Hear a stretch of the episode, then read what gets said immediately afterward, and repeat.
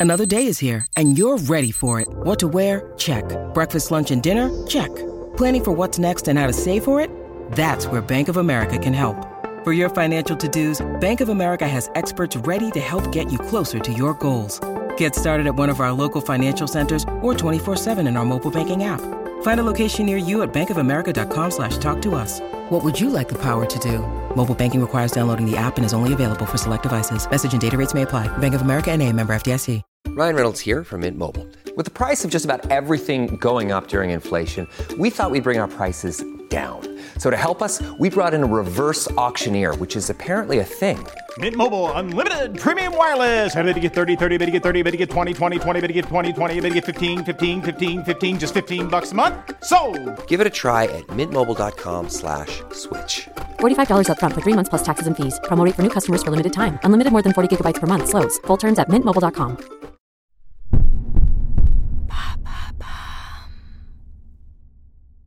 Quelle est la meilleure position aux toilettes? Merci d'avoir posé la question. Cela peut prêter à sourire et pourtant, il semblerait que le réflexe de s'asseoir en angle droit sur les toilettes ne soit pas la meilleure option pour soulager nos intestins. Les toilettes, dans la cour, à gauche. De nombreux gastro-entérologues indiquent clairement que cela gêne l'évacuation des selles. Adopter la bonne posture permet à l'inverse de faciliter la défécation, de soulager d'éventuelles douleurs et surtout de prévenir certains troubles tels que les hémorroïdes, la constipation ou une faiblesse au niveau du périnée.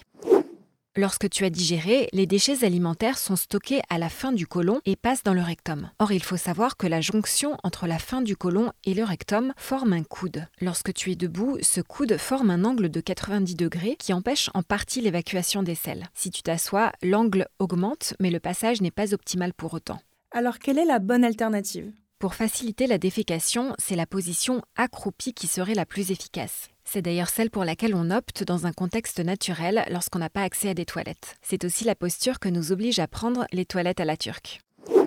Les muscles puborectaux et le sphincter anal se relâchent totalement lorsque nous sommes penchés à 35 degrés. Selon Julia Enders, l'autrice du best-seller Le charme discret de l'intestin, faire ses besoins accroupis réduit la pression exercée sur les intestins, diminue le risque d'apparition de hernie au niveau du côlon et minimise grandement l'apparition d'hémorroïdes en particulier. En effet, dans cette position, nous sommes moins susceptibles de pousser et donc d'augmenter la pression abdominale et le gonflement des veines qui irriguent l'anus. Et comment s'y prendre concrètement?